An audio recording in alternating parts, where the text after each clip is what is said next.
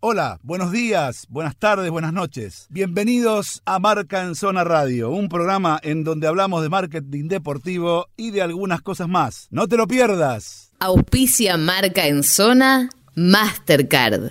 OnFit, gimnasio low cost. El marketing deportivo también se juega en las redes sociales. Seguimos en Facebook, Twitter e Instagram como arroba marca en zona.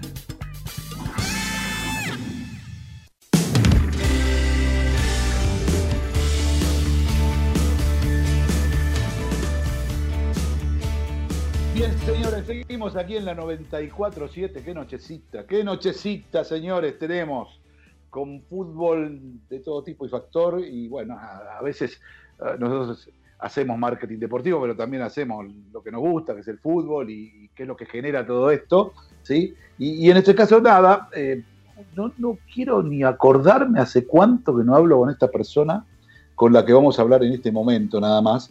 Solo recuerdo, y él seguramente se va a acordar, que lo conocí en Paraguay, si no me equivoco, eh, en un preolímpico, si no me equivoco, donde él hacía sus primeras armas como árbitro internacional y no sé si debutaba.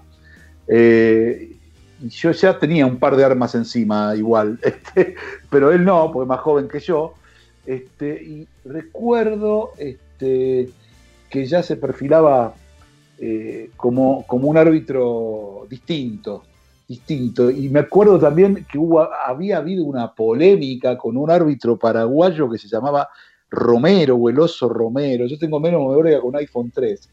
Pero bueno, no importa. Lo que, lo que quiero decirles, que todo esto lo estoy diciendo porque vamos a escuchar a una pa palabra autorizada, si las hay en el arbitraje hoy en día, este, y también en los medios de comunicación, como el señor Javier Castrilli. ¿Cómo te va, Javier, tanto tiempo? Daniel Weinstein te saluda, ¿cómo estás? ¿Qué tal? Buenas noches, buenas noches a todos. Este, bueno, ¿cómo pasan los años? Eh? Sí, hay, como, como, dice Alberto Cortés, hay que ver, hay que ver cómo pasan los años. Parece que fue ayer que pisé el escenario. Está así. Sí, increíble, increíble cómo pasan los años. Pero bueno, sí es cierto. Fue mi primera este, experiencia como árbitro internacional. Yo debuté en Asunción. Y bueno, obviamente tengo un, un, un recuerdo hermoso de, de, de, de, toda mi estadía ahí en Asunción. Las cosas me fueron muy bien y he pasado momentos maravillosos, ¿no? Entre sí, los cuales sí. obviamente tuve oportunidad de conocerte, así que gustazo. Exactamente, exactamente. Estamos ahí con la selección de, este, del Coco Basile, con esa banda de pibe que tenía, Mohamed, eh, eh, La Torre, bueno, este, eh, el negrito Gamboa con el pelo largo hasta la cintura, con una pinta, sí. tenía, estaba para cualquier cosa menos para jugar al fútbol el negro en esa época. qué lindo, qué lindo, por Dios. Me acuerdo perfecto. Y me acuerdo que se había armado lío con un colega, ¿puede ser el oso Romero? Me acuerdo, ¿puede ser o estoy, o estoy de, delirando? No, eh, eh, a ver, ¿cómo se llamaba? Sí, tenés razón, el oso, le decían. Le decían el oso y había, había habido una, una, gran polémica, no me acuerdo ni en qué partido. Me acuerdo de la polémica con la Molina, que fue que... Con la Molina. ¿Eh?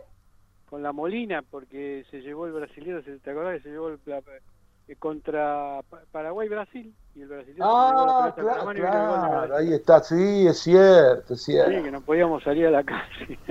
Exactamente, mamá mía, ahí del hotel del hotel Guaraní, en el medio, hoy es, creo que es de una cadena, eh, de Hilton, no sé qué es el hotel Guaraní hoy, pero es de una cadena. Ah, bueno, Javier, nada, eh, muchas gracias por estar con nosotros, este, y ya, eh, calculo que, calculo, yo te voy a hacer una pregunta porque yo sé que vos la tenés muy clara en todo sentido y sobre todo lo que tiene que ver con el arbitraje.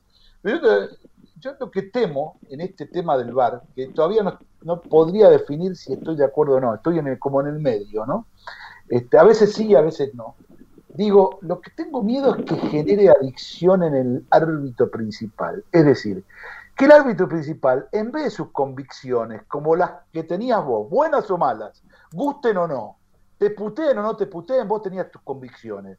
No había nadie del entorno que a vos o a cualquiera de tus colegas, mal o bien digo, ¿eh? con errores y con aciertos, sí. lo condicionara. Lo que yo siento hoy, que hay algunos árbitros que se están haciendo adictos a sus compañeros que están con la máquina. Y eso no me gusta. Yo ¿Qué creo... vos del tema del yo- en general? Mira, en general, a ver, tengo también, viste, sentimientos encontrados, porque obviamente no podemos soslayar que estamos atravesando un momento de cambios muy profundos.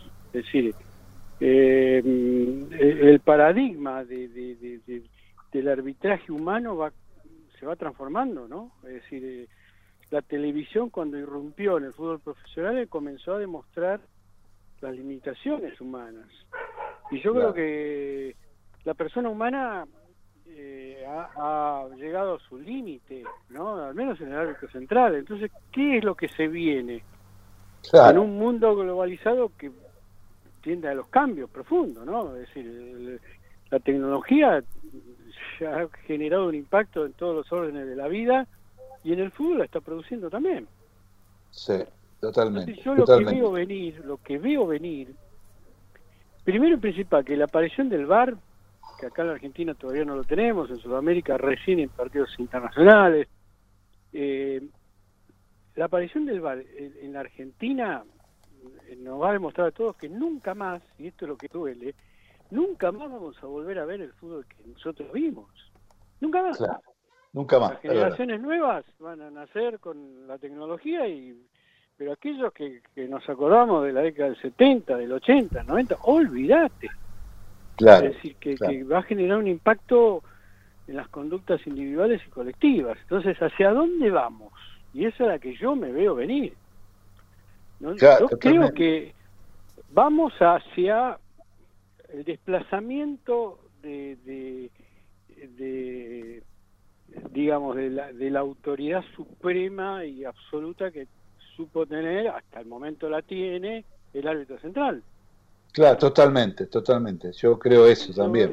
Que se va a ir creo- desplazando, terminar siendo un simple ejecutor de decisiones remotas, Exactamente, exactamente. eh, en donde quizá el que vaya a tener la última decisión, digamos, y, y de hecho la más importante, en una relación jerárquica superior, habrá de ser el árbitro del VAR, que le corrija al árbitro central.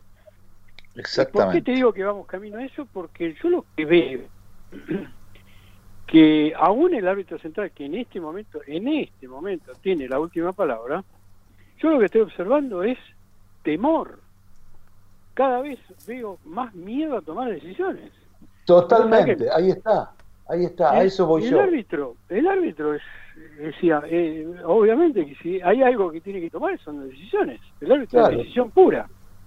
Ni más ni menos. repente tiene que tomar decisiones. Entonces yo veo que eran situaciones impunes, eh, vacíos, que lo que estamos observando muchas veces es que eh, esos vacíos no son como debieran ser este, cubiertos por la por una reparación, por una rectificación de errores por parte del VAR. Entonces el VAR que viene a reparar errores termina a mitad de agua. Es decir, eh, Exacto, sí, que el árbitro sí, se equivoca y el árbitro del VAR vuelve a equivocarse. Entonces, digo, Claro, pasamos, o sea, pasamos de una injusticia, de una injusticia eh, que puede ocurrir eh, y que es humano que ocurra, todos los días ocurre injusticia, a una cuestión donde ya, digamos, desvirtuamos completamente lo que puede pasar en un partido de fútbol y en el juego.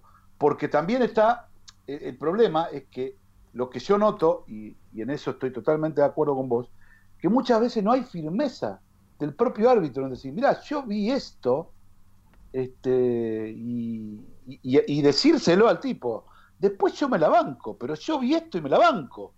Es, claro. eso es lo difícil. ¿Entendés? Decirle al de arriba, flaco, yo vi esto, pero mirá que acá, bueno, pero yo vi esto y en juego vi esto. Punto. ¿Entendés? Después, sí, sí. bueno, te sancionarán o no, qué sé yo. ¿Entendés? Pero eh, el límite es muy, muy, muy fino de la, de la, de la injusticia también, ¿entendés? Porque digo, eh, hasta resulta injusto también para el propio hincha, que se, se, se abraza gritando un gol y a los tres segundos le dijeron que no. Imagínate que pase eso varias veces en un partido. Es difícil también, ¿eh? Ya pasó igual.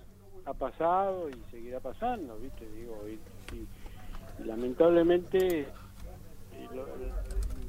la discusión de las imágenes y de los hábitos del bar, que dice de paso es saludable porque obviamente no hay absolutamente nada que ocultar, ¿no? Si, si hubiera algo que ocultar seguramente es malo, entonces bueno, como no hay nada que ocultar tiene que discutir, pero lo que observamos también, si tenemos central también coincide con el temor de los árbitros del bar, porque generan, transmiten inseguridad, viste que eh, sí, ellos mismos, sí, sí, sí, claro, claro. Hablan todos, hay un nivel de estrés extremo, eh, piden reiteración de jugada, de imágenes de un lado, del otro, y vos decís, vos que la estás viendo en la, grabación, está diciendo, pero si ya está comprobado que fue o no fue lo que están viendo, ¿Para qué querés otra imagen, no? Para confundirte o qué está, qué es lo que está buscando. ¿no? Eh, eh, mira, cuando vos dirigías mano pegada al cuerpo no era mano, mano fuera del cuerpo era mano. Sí.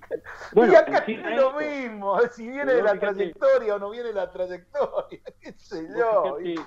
vos fíjate que a todo esto se suma las actualizaciones de las reglas que en los últimos años, con la aparición de nuevas figuras como por ejemplo la infracción por mano, que está tan mal redactado, porque la traducción al español deja muchísimo que desear, está tan mal redactado a punto tal de que Europa está solicitando que sea revisto, ¿no? Todo esto, este, que genera una confusión en los propios árbitros. Ya, ni, ya ni te hablo de la prensa especializada, ni, de los jugadores, ni el público, no, no, entre los propios árbitros se sancionan penales que no son, sí, sí, que, vos decís, pero si eso es casual y, sin embargo los, los, sancionan, no tuvo intención y sin embargo los sancionan, y otros, eh, vos decís, este, esto se tiene que sancionar, quedan impunes, entonces digo, y, y sumado a todo obviamente la gente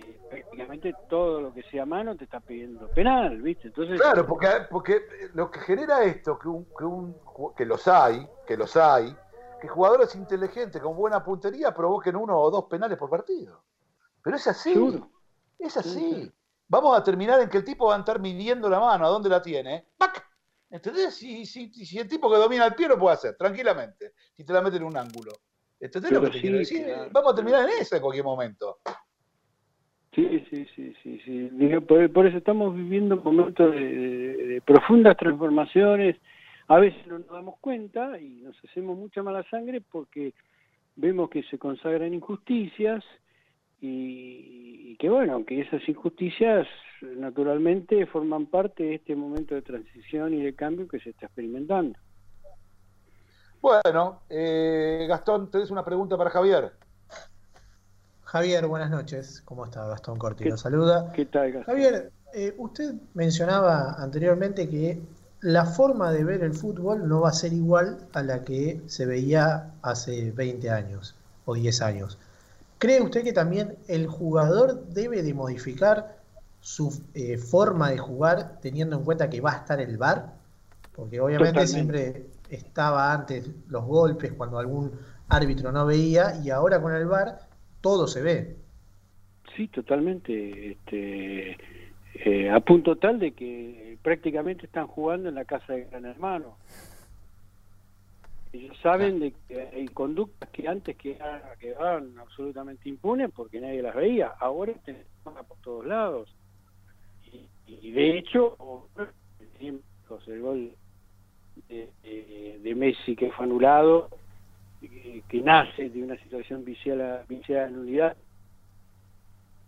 que no hace más que correr, decir, ah, que eso hubiera quedado impune. Antes eh, no lo vio el árbitro central, no lo vieron los asistentes, queda impune. Queda impune, claro.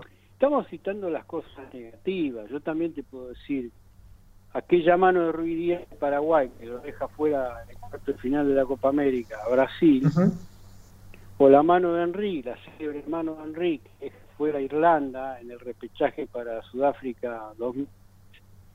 Bueno, más se van a volver a, producir. A repetir, claro, claro, con VAR, exactamente. esas son las cosas positivas, las manos históricas que han cambiado desarrollos y resultados en las Copas del Mundo. Bueno, bueno, no seríamos campeones del mundo, por lo menos no sabemos si somos campeones del mundo y vicecampeones del mundo en el 86 y en el 90, para empezar.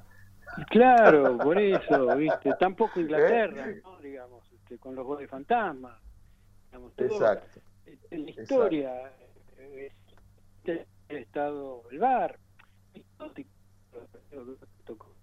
también muchos de ellos este, el, desarrollo y, los resultados son distintos de haber existido el VAR. Seguro, seguro. Prácticamente en otro juego. Eh, a, veces pareciera como que se lleva al absurdo diciendo de que no, esto es otro juego, no es más el fútbol. Y yo creo que no es tan absurdo eh, sostener de que esto se trata de otro juego, ¿no? Porque están cambiando cosas fundamentales, ¿no? Y, y esto de que incluso conductas externas, en este caso el impacto del público, que no podés festejar la rienda suelta suelta a tu alegría porque se le un gol, que tiene que ser constatado si no se ninguna inflexión por parte del bar, ¿no? Entonces digo, este, todo, todo en el fútbol va a experimentar un cambio. Yo creo humildemente, la visión mía de que contra el, contra el progreso. El progreso no nos pregunta si nos gusta, si nos resulta simpático. el progreso hay que amoldarse. Entonces, si vos no te amoldás este, y quedás fuera, entonces lo que la tecnología vino a quedarse, es un camino sin retorno. A ver, ¿de qué manera nos imaginamos esa tecnología para que nos haga menos daño posible? Eso es lo que queda, ¿no? Claro. Yo creo que pasa por eso. Yo creo que lo que hay que hacer es ajustar, eh, digamos, ajustar ciertas cuestiones. Primero, ajustar ciertas reglas, diría yo, de, digamos, flexibilizar ciertas reglas. Eh, esto es como yo siempre digo, el kilo, el, el kilo de algodón o el kilo de oro es un kilo, aunque no vale lo mismo, pero sigue siendo un kilo. Pero en el fútbol, una uña o el cuerpo entero, si la uña está adelantada, es offside. ¿Te guste o no? Es offside. Entonces, eh, y bueno, y esto es un kilo de algodón, y el otro es un kilo de oro. Está bien, pero es un kilo. ¿Qué vamos a hacer? Está claro, pasa por ahí la historia. Eh, Javier, se te, se te corta, se te corta un poco la, la, la, voz. A ver. Ahí me escuchas. Ahí, a ver. ¿Me escuchás? Ahí sí. Sí. No, este fútbol súper, mega, hiper profesionalizado, cada vez con profesionales en derrotero. Obviamente que es lo que busca una inversión, la previsibilidad, la certidumbre. Claro, Entonces cuesta mucho bajo hoy en día con la traste el sapo, que en una final de la Copa del Mundo la pierdas por una mano que no la vio el árbitro. Claro, claro. ¿Por qué? Y porque vos vas a vender miles de millones de euros durante cuatro años, porque vos estás, estás vistiendo con tu marca indumentaria deportiva al equipo campeón del mundo, y si a vos te anulan ese gol o no te dan ese penal, vos quedaste segundo y vas a vender esos miles de millones de euros menos entonces creo que, digo, este, eh, la importancia también para el que invierte de esa seguridad jurídica dentro del juego.